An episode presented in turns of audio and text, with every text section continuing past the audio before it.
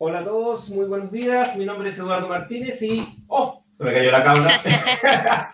estamos en vivo, estamos en vivo. Estamos en vivo, eso se nota que estamos en vivo. Sí. Eh, siendo viernes 30 de abril, último día ya del mes de abril, de este loco mes de abril. Empezamos el premercado junto a Gaby. Gaby, ¿cómo sí, hola. Hola Eduardo, hola a todos. Eh, sí, hoy día es el último día del mes. Ya son las 8.39 en en Nueva York, en Santiago, 239 en Madrid, y creo que ya tuvimos gran parte de las entregas que teníamos para esta semana. Tenemos a Amazon destacado aquí, que voy a hablar de inmediato acerca de eso, y también tuvimos ya la entrega de reportes trimestrales de Chevron y Exxon Mobile, así que también voy a destacar un poquito de eso, y se nos viene Alibaba dentro de poco, así que mucho ojo también con cualquier movimiento que pueda haber dentro del mercado. Así que bueno. Edu, no sé si me apoyas ahí con las preguntas, te lo agradezco. Yo voy a partir de inmediato para no atrasarnos con la revisión de los mercados. ¿Te parece? Eh, entro por ahí. Ya, nos vemos un ratito. Gracias, que estés bien. Eh, bueno, aquí tengo el gráfico de Amazon y la verdad es que Amazon viene con un movimiento de premercado muy marcado hacia el alza. Podría ser mejor, pero no es tanto, pero sí tenemos un movimiento importante hacia el alza que ya sobrepasa el 3%, lo que es muy bueno. Espero que algunos de ustedes hayan tomado algo de ventaja. Nosotros habíamos entregado un poco la postura respecto a lo que podría haber sido la entrega de reportes trimestrales de Amazon que ocurrió durante la tarde del día de ayer y que en general fue excepcional. ¿Por qué? Porque la verdad es que la empresa entregó los siguientes datos. La empresa publicó unos beneficios de 15,79 dólares por acción frente a los 9,54 dólares que era lo que el mercado esperaba. Y en cuanto a ingresos, publicaron 108.520 millones de dólares frente a los 104.470 millones de dólares esperados. Pocas empresas se han beneficiado tanto de obviamente estas compras en línea que se han generado a raíz de la pandemia como Amazon. Amazon ha sido la que más ha beneficiado a raíz de lo mismo. Sus resultados de este primer trimestre mostraron que el negocio de la empresa sigue siendo impulsado por la pandemia y tuvieron un aumento de las ventas de un 44% en términos interanuales hasta los 108.500 millones de dólares. Súper bien. Las previsiones de Amazon, ojo, porque esto es lo que se viene para el resto del año, las previsiones de Amazon para el segundo trimestre implican que espera que el impulso continúe. No ven que esto vaya a cambiar. De hecho, esperan que continúe este impulso de crecimiento, lo que debería ayudar a disipar todos los temores que tenían los inversionistas respecto a que el negocio podría ralentizarse en un entorno post-pandémico. La empresa, en términos de cifras duras, espera obtener unos ingresos de entre 110 mil y 116 mil millones de dólares, superando la proyección que tenían los analistas de Wall Street, donde esperaban que para el segundo, segundo trimestre perdón, tuvieran una ganancia proyectada de alrededor de 108 mil 600 millones de dólares. Así que eso es algo bastante interesante. Todavía nos queda por conocer cuáles van a ser las directrices que Amazon va a tomar respecto al Prime Day de este año, que tiene lugar en el mes de junio, que obviamente va a ayudar a ver las comparaciones interanuales en los ingresos del segundo trimestre. Así que mucho ojo ahí, porque la bonanza anual de descuentos de días de Amazon tiene lugar en julio, pero la compañía pospuso el evento a octubre del año pasado debido a la incertidumbre relacionada con la pandemia. Y este año debería ser durante el mes de junio. Entonces ahí deberíamos tener un cambio. ¿Por qué? Porque si el año pasado no se hizo en julio como se tenía que hacer y se pospuso hasta octubre, ahora deberían hacerlo en junio y la gran pregunta es ver cómo esto va a ayudar a la compañía a cuando se haga la comparación interanual, ver cuánto crece en el segundo trimestre en comparación con los meses anteriores y bueno, también ver qué es lo que ocurre durante el último trimestre del año, que por lo general suele ser bueno para Amazon por toda la compra que hay por las fiestas de fin de año. Así que tenemos eso como dato. Eh, la verdad es que también tuvimos información proveniente desde Prime Video eh, y Prime Video lo que hemos conocido es que ellos esperan que eh, la suscripción de Prime siga teniendo un costo de 219 dólares al año eh, según ellos, incluye una serie de ventajas como, por ejemplo, el envío gratuito en dos días. Y eh, Besos reveló a principios de este mes que la compañía tiene ahora 200 millones de suscriptores de Prime, que son 50 millones más de los que tenía a principios del año 2020. Es decir, la gente está pagando por la suscripción de Amazon, en este caso Amazon Prime, para poder recibir los envíos de manera gratuita y mucho más rápido. En los ingresos de las tiendas físicas porque ojo, Amazon también tiene tiendas físicas, recuérdenlo, tiene Whole Foods Markets y otras eh, tiendas como por ejemplo Amazon Books, que la verdad no le fue tan bien. ¿Por qué? Porque las ventas se desplomaron hasta un 16%, hasta los 3.900 millones de dólares. ¿Por qué? Porque son tiendas presenciales y la gente no estaba yendo a comprar en términos presenciales. Pero eh, los ingresos internacionales aumentaron un 60% de un año a otro, más que cualquier otro segmento, y los ingresos en Estados Unidos aumentaron alrededor de un 40%. Así que fueron muy buenos resultados, tenemos buenas proyecciones. Así que en cuanto a la acción, en este momento la acción se encuentra cotizando en torno a los 3.575 dólares la acción, muy por sobre los 3.550. ¿Y eso qué significa? Eso significa nuevo máximo histórico para Amazon. Eso es lo que significa. Así que de aquí hay que empezar a ver cuáles podrían ser los próximos niveles que el precio podría tratar de alcanzar.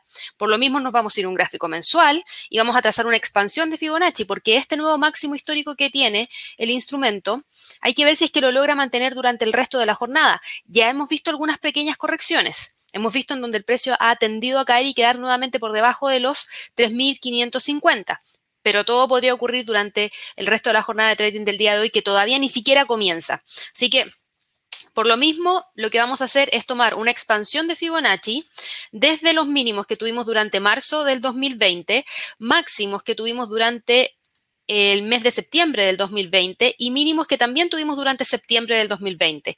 Y eso nos va a permitir tener los próximos niveles. Si se fijan, 3600 va a ser el próximo nivel que tenemos en cuanto a gráfica por expansión de Fibonacci, que es el 38.2% de la expansión de Fibonacci. Después, entre medio, tenemos niveles como los 3700, luego de eso 3830.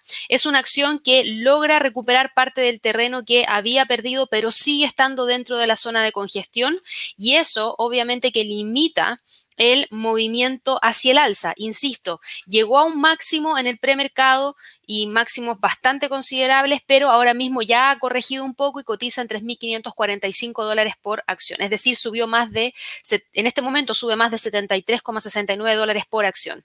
Así que bueno, eso es lo que teníamos para Amazon. Quería mencionarlo porque de todas maneras fue un movimiento súper importante hacia el alza. Espero que algunos de ustedes hayan podido tomar ventaja de este movimiento. Y tuvimos también entrega de dos empresas que reportaban hoy día que lo habíamos destacado en nuestra página de inversiones y trading.com en donde tenemos a Chevron y a ExxonMobil también reportando durante el día de hoy. En el caso de Chevron, no fue tan bueno el reporte de ganancias trimestrales que tuvimos para Chevron y eso hace que la acción hoy día en el premercado caiga un 1,93%.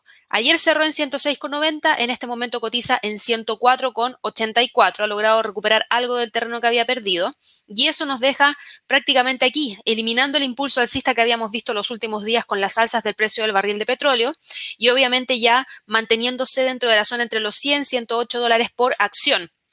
¿Qué fue lo que tuvimos como resultado por parte de Chevron? Los beneficios de Chevron Corporation durante el primer trimestre de este año cayeron un 29% con respecto al mismo periodo del año anterior, ya que las ganancias derivadas de los precios del petróleo y el gas se vieron mermadas por el debilitamiento de los márgenes de refinado, las pérdidas de producción y el impacto de la venta de activos que benefició los resultados del año pasado. Así que no fue un buen eh, resultado que presentó hoy día Chevron y eso obviamente daña la acción y ojo que podría continuar con el movimiento bajista hacia los 102. Insisto que los niveles más importantes para este instrumento son los 100 dólares por acción y los 108 que son los niveles que viene manteniendo prácticamente desde el 18 de marzo. En cuanto a ExxonMobil, ExxonMobil sí logró eh, tener un resultado mejor de lo que tuvo Chevron. De todas maneras fue mejor pero también está cayendo ahora en el premercado y está cayendo porque tenemos caídas dentro del precio del barril de petróleo, que ya lo vamos a ver más adelante, pero en cuanto a resultados en sí, ExxonMobil obtuvo el primer beneficio en los últimos cinco trimestres impulsado por el aumento de los precios de petróleo que compensó los costos de la helada que hubo en febrero en Texas y el beneficio neto atribuible a Exxon fue de 2.730 millones de dólares o 64 centavos por acción durante el primer trimestre de este año, frente a una pérdida de 610 millones de dólares o 14 centavos por acción un año antes, que fue durante el 2020. Así que bien, pero Lamentablemente, con las caídas del precio del petróleo que estamos viendo hoy día, se ve frenado también el movimiento alcista que podría haber tenido Exxon. Insisto, son buenos reportes de ganancias trimestrales, pero tampoco son espectaculares y recién viene a recuperar el terreno que ya había perdido y después de cinco trimestres consecutivos recién logra generar ingresos positivos. Así que ojo ahí con Exxon que se encuentra cotizando en 58,50, cae hoy día 44 eh, centavos de dólar y se queda metido aquí dentro de esta zona. Ahora, lo interesante es que el precio tiene una zona de congestión entre los 58 y los 54 que todavía no a la que todavía no logra ingresar, así que todavía se mantiene sobre ese nivel. Vamos a ver si logra llegar hacia los 60, vamos a ver si logra continuar hacia los 62, pero eso lo va a decir el resto de la jornada de trading del día de hoy. Así que bueno, ya dicho eso, nos vamos a ir de inmediato con eh, una acción que va a entregar su reporte de ganancia trimestral hoy día, para así terminar con los reportes de ganancias trimestrales y ir a revisar lo que ha estado ocurriendo dentro de los mercados, y eso es Alibaba. Ayer en la tarde yo les entregué un artículo, creo que fue en la mañana, no recuerdo si fue en la mañana o en la tarde, pero es un artículo en donde hablaba respecto a los datos que ha estado entregando Alibaba y Alibaba reporta hoy día. Y la gran pregunta que tenemos es si es que Alibaba va a lograr o no retomar las alzas. ¿Por qué? Porque si yo me voy al gráfico de Baba, Baba está con este movimiento de tendencia bajista esta condición de mercado bajista que trae desde el mes de octubre del 2020 con un fuerte movimiento hacia la baja, quebrando los 234,18 ayer y logrando sí cerrar sobre los 232 que fue el pivote. Hoy día en el premercado, Baba no va con movimiento hacia el alza, Baba va con un movimiento hacia la baja de premercado que ahora, ahora lo voy a actualizar, está con una caída de un dólar con, perdón, un 1,42%, cotiza en 230,85 y eh, aquí tenemos un dato súper importante que se los voy a mencionar de inmediato porque acaban de cambiar hace cuatro horas atrás el reporte de ganancias trimestrales. Ya no va a ser hoy día la entrega de reportes trimestrales, va a ser el 13 de mayo. Acabo de verificar esa información.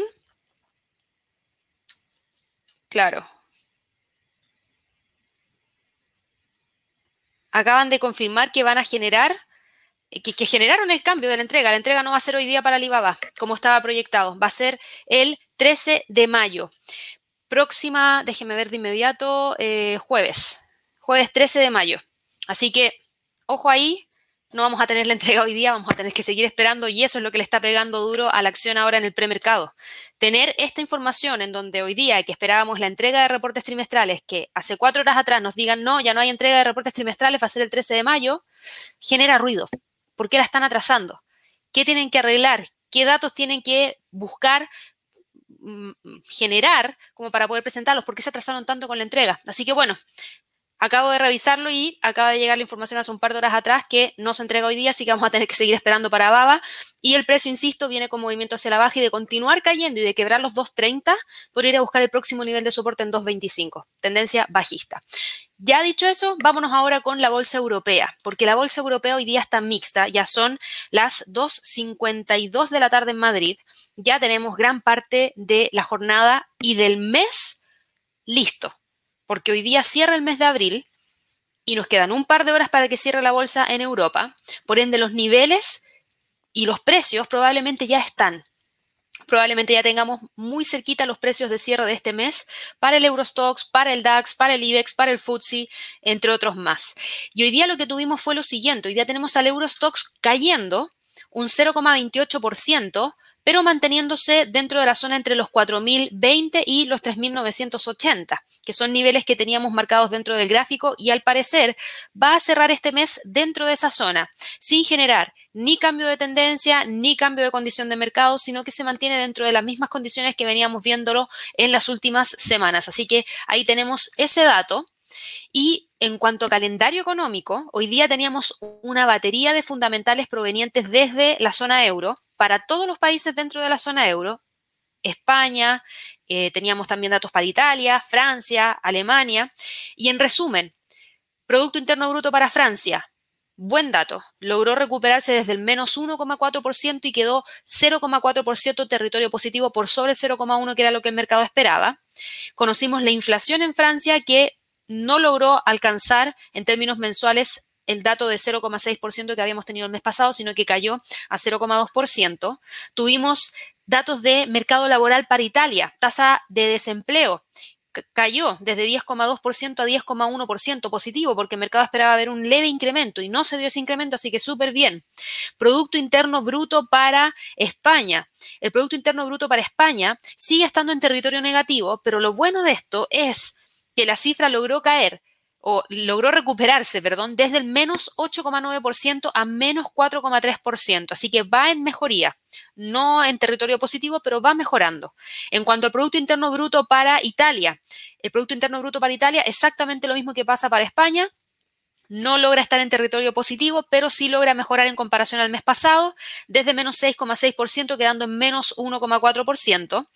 El Producto Interno Bruto para Alemania, aquí sí que tuvimos un traspié feo. ¿Por qué? Porque Alemania mostró una cifra de Producto Interno Bruto que cae desde 0,5% en términos positivos a territorio negativo en menos 1,7% y eso no es algo que podamos destacar y de hecho en términos anualizados se profundiza aún más. El mes pasado teníamos menos 2,3% y ahora tenemos menos 3 3,3%, así que para que ahí también lo tengan presente. En términos de inflación para Italia, en línea con lo que el mercado esperaba, 0,4%, y cuando miramos los datos de la zona euro en su totalidad, inflación en la zona euro, bien, porque subió de un 1,3 a un 1,6%, así que bien porque la inflación va recuperándose. Producto Interno Bruto para la zona euro, en términos trimestrales, bien porque logra tener una leve mejoría desde menos 0,7% a menos 0,6%, quedando mucho mejor de lo que el mercado esperaba, que era un menos 0,8%.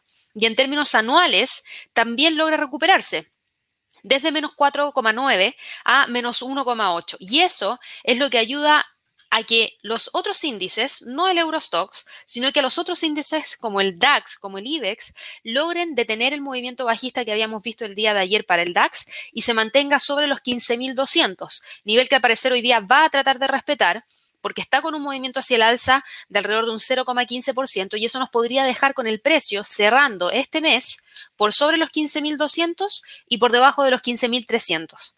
En cuanto al IBEX de España, es el que tiene mayor recuperación, logra de manera muy firme respetar ayer los 8.800 y hoy día también, y desde ese punto avanza 0,42% y nos quiebra el primer nivel de resistencia que teníamos marcado en 8.842.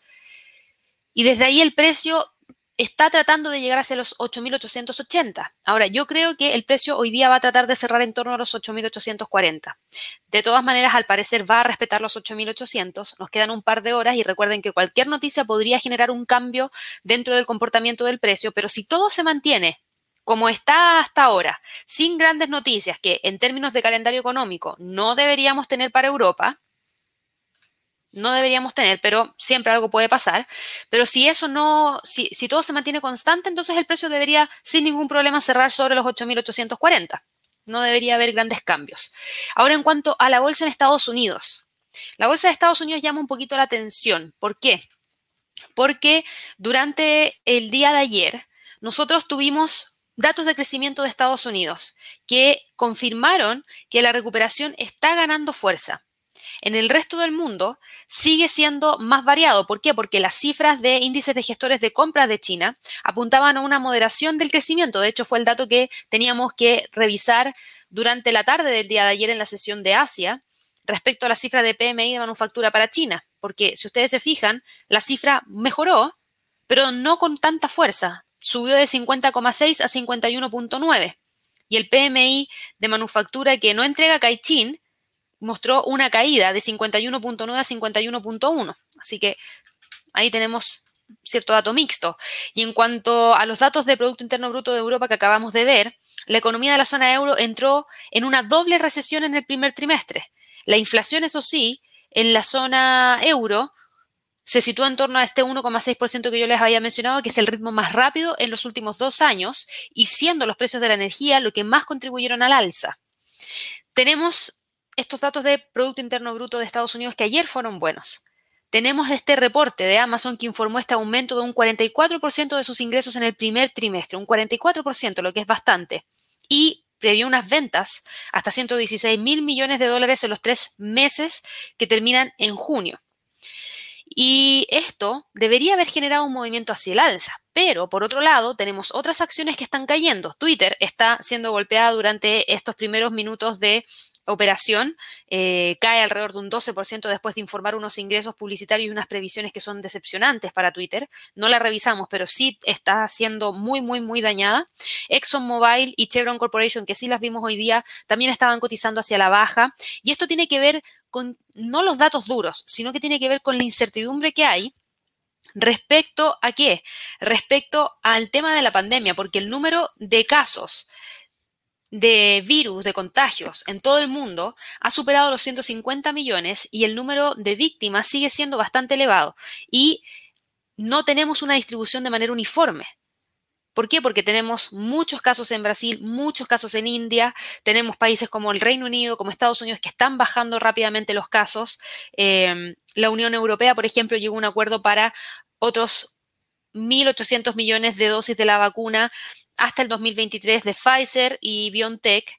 Por otro lado, el estado de Nueva York en Estados Unidos está preparada para reabrir completamente el primero de julio, ya que los programas de vacunación siguen en curso. Pero tenemos otras cosas que también no son tan positivas. Tenemos cosas como, por ejemplo, el hecho de que ya se vea una importación de la variante proveniente desde eh, la India en Francia. Y por lo mismo, Ucrania va a imponer una prohibición de entrada a los extranjeros procedentes de la India para evitar cualquier tipo de ingreso de esa variante que dicen que es una doble variante, así que podría ser mucho más contagiosa y todavía no se tiene mucha información respecto a eso. Y el hecho de que Francia también haya detectado ya sus primeros casos con esta variante. Eh, también lleva a que tomen medidas un poco más estrictas en relación a la India. Así que eso limita un poco el hecho de ver continuidad de salida del mercado hacia eh, nuevos rumbos me refiero a, ¿a qué sentido? Eh, poder retomar el turismo de una manera mucho más rápida y poder salir adelante más rápido. Así que bueno, los precios de los índices todos caen. Cae el Standard Poor's, cae el Dow Jones, cae el Nasdaq y caen bastante fuerte. Esto tiene que ver también con que el día de ayer varios índices lograron generar un máximo histórico. Hubo una caída momentánea que tuvimos dentro del instrumento durante la jornada de trading del día de ayer, pero finalmente el Standard Poor's terminó cerrando por sobre los 4.200 con un avance de 0,35%. No logró romper los 4.210, que fue el nivel de resistencia que nosotros teníamos dentro del gráfico, y hoy día lo que estamos viendo es una apertura mucho más suave un premercado más suave por estos máximos que se alcanzaron ayer y eh, eso obviamente va a generar salidas de las operaciones por tomas de ganancia. Así que eso también explica en parte el movimiento hacia la baja. En cuanto a niveles para hoy día, probablemente tengamos al precio tratando de mantenerse sobre los 4.180. Si lo llega a quebrar, el próximo soporte estaría en 4.160. El Dow Jones, por otro lado, también cae alrededor de un 0,37% y hace sentido porque el precio viene dentro de la zona de congestión, sigue estando dentro de la zona de congestión, no hay cambio de la condición de mercado. Ayer subió un 0,61%, lo que fue un movimiento hacia alza bastante importante y luego el precio ahora se encuentra cayendo, pero respetando todavía los niveles que son los más importantes para este instrumento, como por ejemplo el soporte en 33.683, así que no hay cambios. Tuvimos ya datos provenientes desde el calendario económico para Estados Unidos, precio del gasto en consumo personal subyacente, buen dato, lo que ayuda a frenar un poco el movimiento bajista. Tuvimos ingresos personales que subieron desde menos 7% a un 21,1%. Muy buen dato, porque mientras más ingresos personales haya, el próximo mes más gasto podría haber en términos personales. Y de hecho ya se vio un pequeño incremento del gasto personal, pasando de menos 1% a 4,2%, y consumo personal real quedando en 3,6%. Lo único que nos queda por conocer eh, hoy día es el dato proveniente desde las expectativas del consumidor de la Universidad de Michigan, que se va a dar dentro de los de 57 minutos más, así que mucho ojo con esa cifra. En cuanto al Nasdaq, el Nasdaq cae, ya les mencioné, Twitter viene con una caída súper fuerte. Eh, tenemos otras empresas tecnológicas que también están viendo movimientos hacia la baja, a excepción de Amazon, que va con fuerza hacia el alza. Tenemos al Nasdaq cayendo un 0,69% y esto significa algo importante en términos de condición de mercado, no.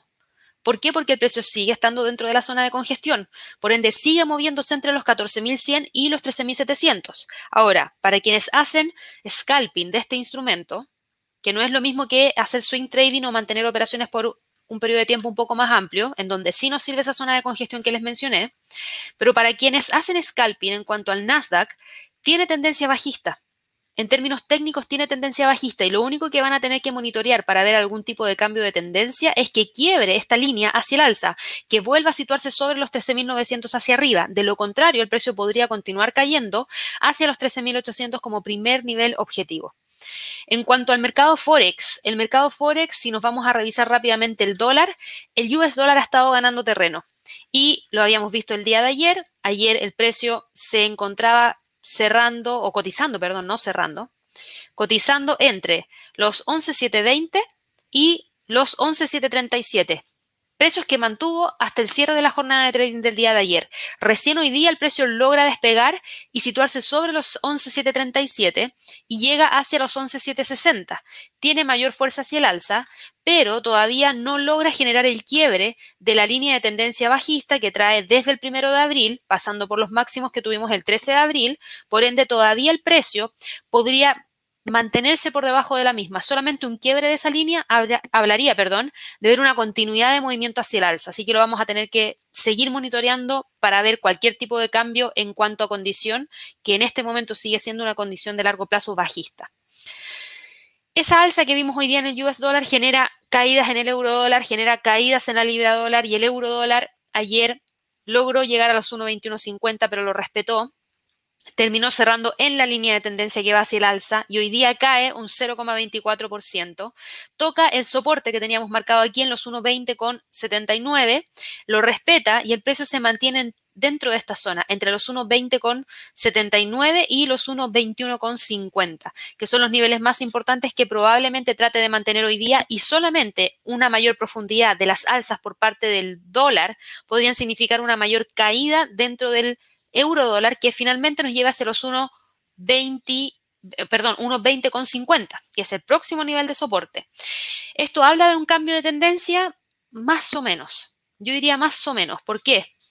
Porque ya tenemos una segunda vela que cierra por fuera de la línea de tendencia alcista, por debajo de la línea de tendencia alcista, y es una vela que está muy, muy grande hacia la baja, tiene un cuerpo muy elevado y eso muestra fuerza vendedora, entonces podríamos estar hablando de algún tipo de cambio mayor, pero es viernes, hoy día cierra el mercado, hoy día cierra el mes y el lunes tenemos otro mes una semana en la cual vamos a conocer datos de mercado laboral para Estados Unidos, que va a generar movimientos dentro del dólar, una semana donde vamos a tener nuevos reportes de ganancias trimestrales y un sinfín de otras noticias que también podrían impactar directamente a este instrumento. Así que yo me quedaría expectante. Me quedaría expectante a ver si hoy día logra cerrar entre los 1.20,79 y los 1.2150. Si lo hace, entonces no está todavía tan seguros de ver un cambio de tendencia que se confirme. ¿Por qué? Porque el precio logra mantenerse dentro de niveles de precio clave. Así que ahí también tenemos ese punto. En cuanto a la libra dólar, la libra dólar se encuentra operando también con un movimiento bastante marcado hacia la baja. Si nosotros vamos a revisar el calendario económico, se van a dar cuenta que en el Reino Unido tuvimos solamente el indicador nationwide de precios de vivienda, que es un dato que no genera gran movimiento dentro del mercado, y fue además de eso un buen dato. Entonces, ¿por qué estamos viendo movimientos bajistas por parte de la libra frente al dólar? Bueno, no tiene la fuerza como para quebrar los 1.3950 tenemos la ruptura del canal hacia el alza, la ruptura del pivote semanal en 1.39 y eso abre el camino para que el precio vaya a buscar los 1.3850. Así que también ahí tenemos que tener mucho ojo respecto a lo que pueda estar ocurriendo con este instrumento, ya que podríamos tener movimientos más importantes ya para la próxima semana porque tenemos también decisión de política monetaria del Banco de Inglaterra en donde sí podríamos tener anuncios importantes porque el Reino Unido es el primer país que reabre prácticamente de manera completa la economía después de Israel, junto con eh, un proceso de vacunación que les ha permitido tener los contagios súper bajos y que un proceso, y perdón, y es un proceso de vacunación que continúa. Entonces vamos a ver qué nos entrega como información la próxima semana el Banco de Inglaterra, pero para hoy día probablemente termine cerrando entre los 1.3850 y los 1.39. El dólar frente al yen lamentablemente no logra continuar con el movimiento hacia el alza y eso nos deja por debajo de los 109. Esta vela doji que tenemos ahora muestra mucha incertidumbre dentro del mercado, no hay fuerza compradora y eso limita el hecho de que el precio pueda quebrar los 109 hacia arriba y trasladarse hacia los 104 con... Eh, los 109,42, que es donde tenemos la resistencia 2 semanal. Vamos a ver si es que hoy día cierra entre los 109 y los 108,70, 108,60, perdón. En cuanto al mercado de las criptomonedas, aquí tenemos un sentimiento mixto. ¿Por qué? Porque tenemos al Bitcoin subiendo alrededor de un 2%, quedando nuevamente sobre los 54.000. Tenemos a Ethereum cayendo un 0,53% y respetando los 2.800 que teníamos marcado como resistencia durante la jornada de trading del día de ayer. Y Ripple subiendo más de un 15%, que hasta hace un par de minutos atrás era más de un 19%. En donde quiebra los 1.55, en donde busca los 1.60, que es el nivel que ahora mismo está tratando de respetar. ¿Qué es lo que pasa aquí? A ver, en cuanto a sentimiento dentro del mercado, si ustedes se fijan, las criptomonedas están mixtas. No hay una tendencia clara hacia el alza para todo el mercado de las criptomonedas. Si ustedes van a revisar Binance, Binance está con un movimiento hacia el alza de un 1,5% y eso nos deja más cerquita de la parte superior de esta lateralidad entre los 6,40 y los 4,80, lo que es súper bueno porque se está aproximando a esa parte, a ese techo. Y tenemos a ADA también ganando terreno subiendo alrededor de 3,38% y tratando de romper los 1,35,20, nivel que finalmente ayer respetó y que no nos permitió decir que ADA lograra cerrar sobre la línea de tendencia hacia el alza que ahora usa como resistencia. Entonces aquí lo que está pasando es lo siguiente. Está saliendo flujo de capital desde Ethereum, que venía con un movimiento importante hacia el alza, y desde el Bitcoin, porque el Bitcoin no logra subir más de un 3%, pero hay otras criptomonedas que sí lo logran. Entonces hay un gran flujo que está ingresando hacia, en este caso, una criptomoneda en particular que es Ripple y que iba con un movimiento bastante importante hacia el alza. Y esto tiene que ver con rumores que hay en torno a Ripple. ¿Por qué? Porque hay un rumor respecto a la posibilidad de que una vez que termine el juicio entre la SEC y Ripple, Ripple vaya y salga a bolsa, siendo una empresa pública, que es lo que... Eh, se ha mencionado mucho en estos últimos días y qué es lo que ha generado expectativa respecto a qué? A que Ripple cree que va a ganar el juicio. Entonces hay algunos que dicen, ok, entonces si tiene esta postura de ir a salir a la bolsa después del juicio, es porque cree que va a ganar el juicio. Entonces ahí algunos empiezan a especular respecto a lo que pueda ocurrir. Y por otro lado, hoy día tenemos una nueva conferencia telefónica entre Ripple y la SEC a las 10 de la mañana hora de Nueva York, en donde algunos ya esperan que haya algún buen resultado para Ripple. Por otro lado, conocimos esta semana que otro exchange que está fuera de Estados Unidos Femex, que había deslistado a Ripple para trading, ahora lo volvió a listar. ¿A raíz de qué? A raíz de una encuesta que realizó a redes sociales donde la criptomoneda que más buscaban relistar era Ripple, entonces a pedido del público, según ellos, la volvieron a listar. Eh, todavía no hay ningún otro exchange dentro de Estados Unidos, de hecho no hay ningún exchange dentro de Estados Unidos que permita realizar trading de Ripple, pero hay que ver qué es lo que ocurre. Y esas son las razones por las cuales el instrumento ha estado con este movimiento importante hacia el alza durante el día de hoy y vamos a ver si es que finalmente, ¿en dónde termina el cierre hoy día? Insisto, los 1.60 es un nivel de soporte y de resistencia, perdón, es un nivel de resistencia súper importante. Vamos a ver si lo logra eh, mantener. Ahora, hay que estar muy atentos a la información que se conozca, a las 10 de la mañana hora de Nueva York respecto al, respecto, perdón, al caso entre, entre Ripple y la SEC. Dependiendo de ese resultado, el precio o se mueve explosivamente hacia arriba y busca nuevamente los 1,90 y los 2 dólares por Ripple, o genera una corrección que por lo menos nos va a dejar en los 1.30 y que incluso podrían llegar hacia el dólar. Así que estén muy atentos porque para esto sí se espera volatilidad durante la jornada de trading del día de hoy. Y los niveles vamos a tener que monitorearlos durante toda la jornada porque con este tipo de noticias no podemos dejar un nivel claro por la volatilidad que podría conllevar. Y recuerden que las criptomonedas en general siguen abiertas durante el día sábado, durante el día domingo, así que ahí podríamos tener movimientos importantes ya que la bolsa en Estados Unidos está cerrada y los traders se van hacia las criptomonedas. Por último, en cuanto al petróleo, el petróleo está con una caída de un 2,17%. Esta información proveniente desde eh, Europa en relación a lo que ha estado ocurriendo con los viajes de la India hacia eh, otros países o también personas que hayan pasado por India es lo que genera un poquito de preocupación y alerta. ¿Por qué? Porque hay países que ya le están cerrando la puerta a la India. Insisto, Ucrania eh, entregó una medida súper drástica que es en este caso no dejar ingresar a ninguna persona que venga desde la India, según eh, información que se entregó hoy día por parte del viceministro de Sanidad. Tenemos Francia que podría estar realizando lo mismo, podríamos tener a otros países dentro de... Eh, dentro de Europa y además hay un tema súper importante, que varios estados indios se han quedado sin vacunas un día antes de esta ampliación prevista de la campaña de inoculación a escala nacional y no hay muchas vacunas. Entonces, debido a la escasez de vacunas, los centros de vacunación van a cerrar durante tres días a partir del día de hoy lo que no es positivo, porque en este momento con mayor razón deberían estar tratando de vacunar a la gran parte de la población para tratar de bajar los números que tienen hoy en día en cuanto a contagio. Así que no es una muy buena noticia y eso también genera presión hacia la baja por parte del precio del barril de petróleo que hoy día vuelve a quebrar los 63,50 hacia abajo y eso podría dejarnos con un precio de cierre entre los 64 y los 63 dólares por barril, que vamos a tener que seguir monitoreando durante el resto de la jornada de trading del día de hoy. Por último, el oro, el oro se encuentra cotizando a la baja. Ayer, fíjense la volatilidad que tuvo el oro. El oro se movió hacia arriba, llegó a los 1790, cayó, llegó a mínimos en torno a los 1755, no logró reingresar al canal bajista, lo que es positivo para quienes están largos, y logró cerrar finalmente por sobre los 1770, por ende nos dejó dentro de la zona de congestión que veníamos monitoreando. Hoy día vuelve a caer, pero todavía se mantiene dando la pelea en torno a los 1770. Y creo que va a ser el nivel más importante para esta jornada porque vamos a tener que ver si es que efectivamente el precio del oro logra cerrar este mes de abril sobre los 1770 para ver si es que ya durante el próximo mes logra impulsarse hacia el alza y quebrar los 1800, que es la resistencia más dura que ha tenido en este último tiempo. Así que bueno, con eso ya terminamos la revisión usual de los mercados. Quiero dejarlos a todos invitados a que puedan revisar obviamente toda la información que tenemos en nuestra página web de inversionesytrading.com para que de esa manera puedan acceder a videos de trading, eh, videos tutoriales gratuitos. Lo tenemos aquí en recursos gratis. Tenemos videos tutoriales, guías de trading, webinars y eventos en línea, becas de estudio.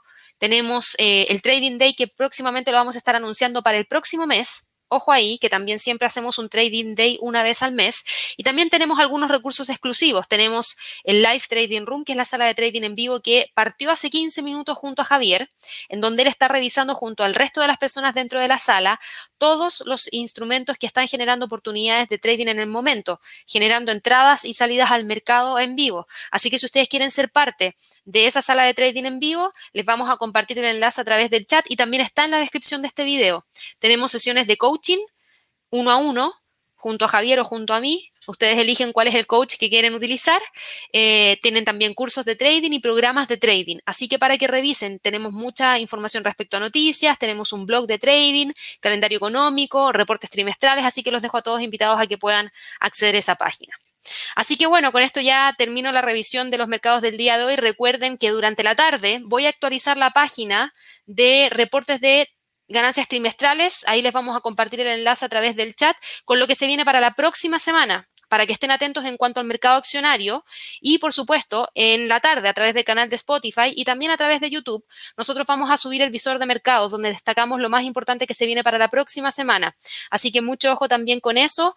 Les agradezco a todos los likes que me han hecho llegar ahí a través del video. Si recién llegaron al canal, suscríbanse al canal denle clic a la campanita de notificaciones. Si conocen a alguien que les gusta este tema, si participan de grupos de WhatsApp o crean que les, o de Telegram y crean que les interesa esta información, invítelos también, nosotros felices de recibir a todos los que quieran. Y de todas maneras, espero que todos tengan un excelente fin de semana y de verdad descansen porque la próxima semana ya sé por calendario económico que tenemos el non-fan payroll para Estados Unidos y decisión de política monetaria del Banco de Inglaterra, además de las entregas de reportes trimestrales. Así que mucho ojo ahí, descansen y nos vemos el lunes. Que estén muy bien. Hasta luego.